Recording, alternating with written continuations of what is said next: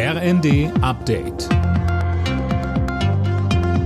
Stündlich neu. Auf den Punkt informiert. Ich bin Daniel Stuckenberg. Guten Morgen. Wie werden die Kosten für die geplanten Entlastungsmaßnahmen verteilt? Darüber beraten die Länderchefs heute in Berlin mit Bundeskanzler Scholz.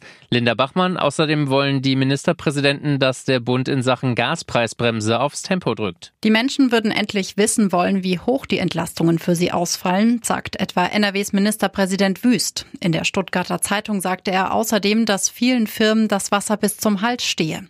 Hamburgs Bürgermeister Tschentscher signalisierte gegenüber der Welt, dass die Länder die bisher geplanten Entlastungspakete des Bundes mittragen werden, vorausgesetzt die Kosten werden fair verteilt.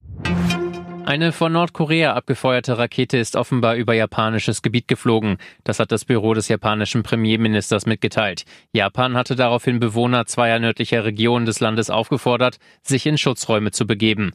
Laut Küstenwache ist die Rakete wohl im Meer gelandet. Bereits am Samstag hatte Nordkorea mehrere ballistische Raketen getestet. Die Europäische Union hat den ranghöchsten russischen Diplomaten einbestellt. In Brüssel reagiert man damit auf die Annektierung von vier ukrainischen Regionen durch Russland. Mehr von Max Linden. Auch viele EU-Mitgliedstaaten haben deswegen russische Botschafter einbestellt, darunter auch Deutschland. Die EU bereitet außerdem neue Sanktionen gegen Moskau vor. Unter anderem geht es um eine Preisobergrenze für russisches Öl. Das russische Parlament hatte zuvor offiziell zugestimmt, die ukrainischen Regionen Donetsk, Luhansk, Saporischia und Cherson in die russische Russische Föderation einzugliedern.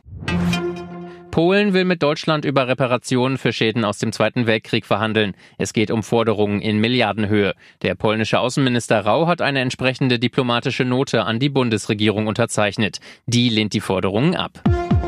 Alle Nachrichten auf rnd.de